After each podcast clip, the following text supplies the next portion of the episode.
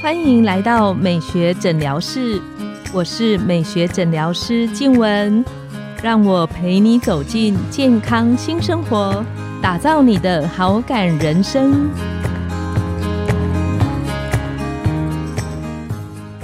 欢迎光临，我是你的美学诊疗师静文，让我陪你练习好感人生，走进健康新生活。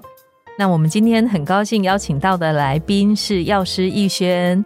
Hello，大家好，我是逸轩药师。我之前在北医在荣总担任过药师，那现在在雅风当药师。那今天逸轩想要跟我们听众朋友来聊什么呢？今天主要跟大家来聊聊大家都有过的减肥经验。减重是一辈子的事情，这应该很多朋友都有相关的经验。对，像黄医师你这么苗条，应该没有任何减肥的经验吧？嗯，我虽然不是算减重，但是我觉得我个人还蛮重视体重控管。分享一个我自己很有趣的小故事。有一天，我有一个朋友，他就跟我聊，问我说：“王医师，你好像都没有什么变胖。”我跟他说：“我现在的体重跟我高中的时候大概是一样的。”嗯，那中间我还生过两个小朋友。他就问我说。那你是吃的少呢，还是动得多，还是天生的体质就是这个样子？那我就笑一笑，跟他说：“你讲的那三个东西，每一个我都有在做。”所以我觉得体质这个东西很难说，但是不管是什么样子的体质，我觉得有合适的体重的控管，好像对我们每个女生都蛮重要的。对。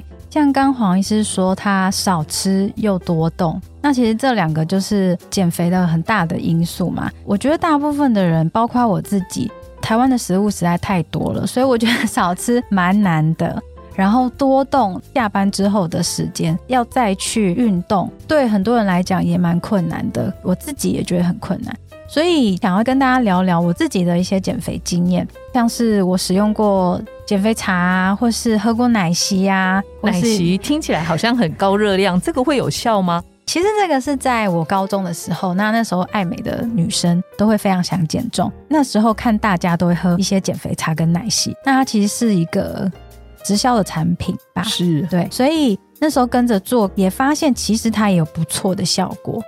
对，那时候就是一天只吃两餐，就不停的喝减肥茶，早餐就是改喝奶昔。那时候确实有变瘦哦，多短的时间之内瘦多少？呃，我记得好像三个月吧，瘦八公斤，也蛮多的。对，它确实是有瘦的，但是后来我才发现，我喝这些减肥茶都会开始出现心悸啊、手抖啊。都会慢慢的开始出现，或是我会一直觉得很紧张，就我的身体会很亢奋。所以我以为我们喝的是茶，但是茶里面有添加其他的东西吗？没错，像之前几集有聊到的，里面可能有添加一些兴奋剂啊，或是有一些交感神经的东西啊，会让我一直很不舒服。我记得那时候我要准备考试，我坐在椅子上会一直抖，就是有是因为肚子饿。所以发抖的那种不是，所以像这样子可能不太合法的减肥药，我自己也有使用过。那像减重针剂或是一些减糖啊、运动啊这些我都尝试过。减重针剂就是像前几集讲的瘦瘦笔嘛，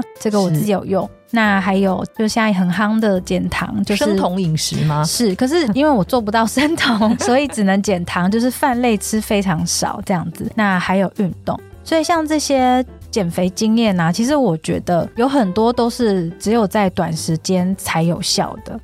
我发现我体重可以一直维持在某个数字，都是因为我有维持住少吃跟多动。不过少吃其实真的蛮困难的。我突然想到一件事，就是虽然讲少吃啊，我是后来跟朋友聊才发现，我吃的食物热量比好像比较低一点，因为我们家里的人其实食欲都很大。如果跟公司同事去吃饭呐，大家就有发现，其实我应该是里面最能吃、吃最多的人。哇，吃这么多还这么瘦，但是我有发现呢，我跟同事一起去聚餐的时候，因为同样的餐点，我很容易觉得吃不饱。嗯，所以在吃饭的中间，其实我会喝很多的水。嗯，那有时候我请服务生帮我加水，会加到我自己都觉得有点不好意思。可能一餐中间我得喝八百 CC 以上的水。我才能够觉得那一餐的分量对我来讲是有饱足感的。觉得在体重控管中间。能够没有挨饿的感觉，其实是女生维持体态很重要的关键。像我觉得我试的任何减肥的方式啊，通常都是那段时间我就会瘦了。可是如果我开始不喝，例如说减肥茶，我不打针，我就开始复胖。嗯哼。所以像这样的东西，我都觉得我们应该在使用这些合法的减重药物或是针剂的时候，我们应该想办法让自己的饮食习惯，像刚黄医师说的。我们水喝多一点，我们吃对的食物，那可能淀粉类我们就吃少一点，我们多吃蛋白质啊，多吃蔬菜呀，让自己在不爱饿的情况下也会有饱足感。那逸轩有没有什么样的经验分享？像我自己的经验里面的话，我是一个非常喜欢吃饭的人，就是一个容易发胖的淀粉类食物，所以我第一个步骤我就会让我自己的饭类先减半。对，其实我在喝减肥茶奶昔的那段时间之前，我是让我的饭先减半。我光饭减半，我就已经先瘦了五公斤了。哇，对，所以我觉得减肥茶只有在后面再加三公斤。对，所以我觉得饭类减半这块对我来说是蛮重要的。那再来就是我饭减少了，但我还是会饿嘛，所以我的菜啊跟我的肉就吃的更多，再加上水分，就是一天喝到两千 CC。所以其实我在减肥的状况下，并没有觉得很饿。对，像黄医师讲的，反而是要吃对食物。我觉得好像没有饿肚子，然后有一种满足感，有一种饱足感，其实是我们女生能够持续维持体重的一个关键的秘诀，对不对？对，那就最后跟大家来讲一下，就是目前我的减肥的人生里面呢，我发现没有任何一个是可以持续维持十年、二十年让我减重的方式。但是把饭类减少，吃对食物，多运动，才是可以继续维持我们好身材的一个方式。不过，我觉得在这个体重的维持里面呢，有一些心态上的坎，是我们好像要练习跨过去的。嗯，因为几年前我们去日本北海道旅行的时候，嗯，那因为我们去的季节是八月多，然后那时候刚好是日本盛产哈密瓜的季节。那我个人以前还蛮喜欢吃哈密瓜的。那因为它的那个季节产季到尾声，所以我们每到一个地方的时候，就会觉得那个是我们吃到最后的哈密瓜了。嗯，因为实在太好吃了，所以每到一个地方，只要有哈密瓜，我们就狂吃。